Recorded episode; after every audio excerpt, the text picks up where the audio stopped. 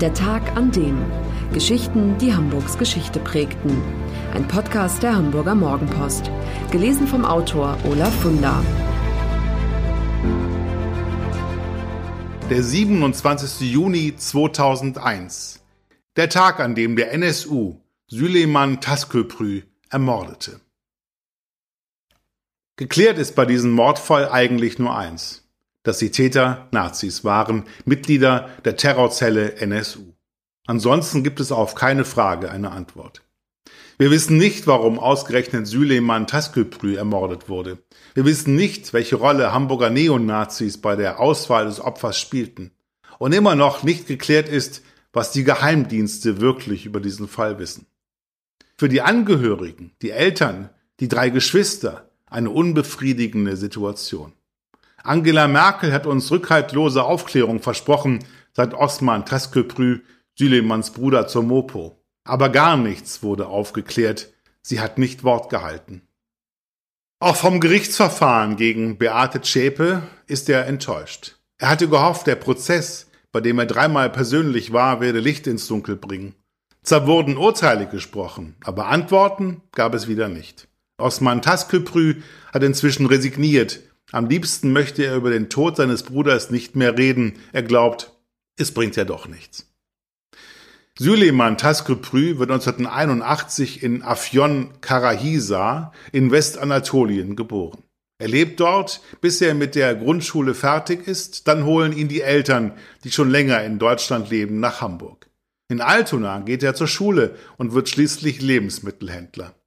Mit 28 bekommt er eine Tochter, die sich allerdings an den Vater kaum erinnern kann. Sie ist drei Jahre alt, als Süleyman stirbt.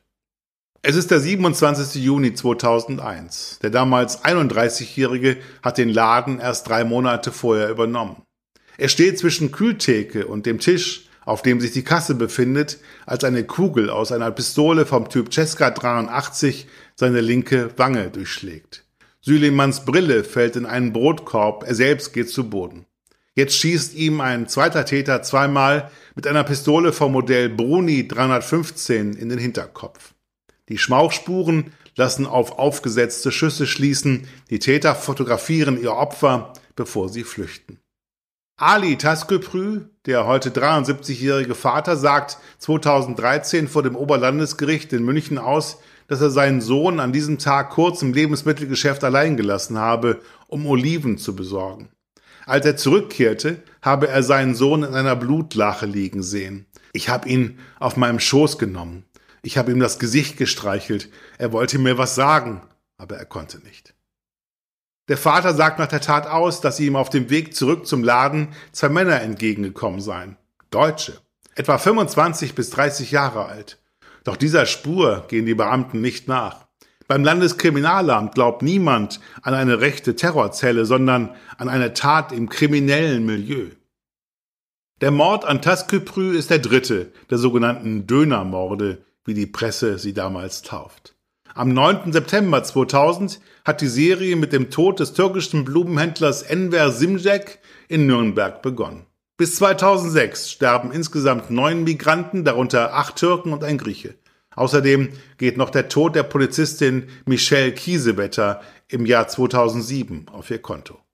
Die Familie Tasköprü leidet sehr darunter, dass die Ermittler glauben, ihr Sohn sei ein Drogenhändler gewesen. Freunde und Nachbarn wenden sich von den Tasköprüs ab. In ihrem Umfeld wird jahrelang viel gemunkelt und gemutmaßt. Die demütigenden Verdächtigungen hinterlassen Wunden, die bis heute nicht verheilt sind.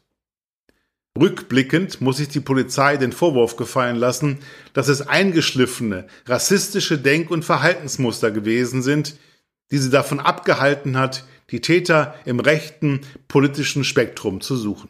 Die Anwältin der Tasköpris, Angela Wierig, sagt, hätte die Familie deutsche Wurzeln gehabt, wäre anders ermittelt worden. Die Polizei habe gedacht, ein Schmarotzer weniger, wen interessiert das? Und dann nehmen die Ermittler 2008 auch noch die Hilfe eines iranischen Geisterbeschwörers an, der behauptet, er könne über ein Medium Kontakt zum Ermordeten aufnehmen. Versuch macht klug, so heißt es in einer Polizei-E-Mail, die sich in der Taskilprü-Akte befindet. Der iranische Wahrsager liefert dann sogar die Beschreibung eines angeblichen Täters. Dunkler Teint, braune Augen, schwarze Haare. So etwa hatten ihn sich die Ermittler auch vorgestellt. Erst als sich 2011 Uwe Mundlos und Uwe Böhnhardt nach einem missglückten Bankraub das Leben nehmen, wird klar, dass nicht Mafiosi mit dunklen Augen die Morde begangen haben, sondern ziemlich deutsch aussehende Neonazis. In einer ausgebrannten Wohnung in Zwickau, in der die Hauptverdächtigen wohnten, findet die Polizei erstens die Cesca-Tatwaffe und zweitens eine Bekenner-DVD, auf der die Mordopfer zu sehen sind. Auch das Bild des toten Taskeprü ist darunter. 2014 wird ein 300 Meter langes Stück der Kohlentwiete in Bahrenfeld in Tasköprüstraße umbenannt. Weitere vier Jahre dauert es, bis sich die Bürgerschaft dazu durchringt, sich bei der Familie für das erlittene Unrecht zu entschuldigen. Eine Initiative für die Aufklärung des Mordes an Süleyman Tasköprü findet, dass diese Gesten nicht ausreichen. Vielmehr fordert sie einen parlamentarischen Untersuchungsausschuss. Dessen Ziel müsse es sein, endlich Antworten zu liefern auf die vielen offenen Fragen. Vor allem auf die eine. Wieso ausgerechnet Süleyman Tasköprü?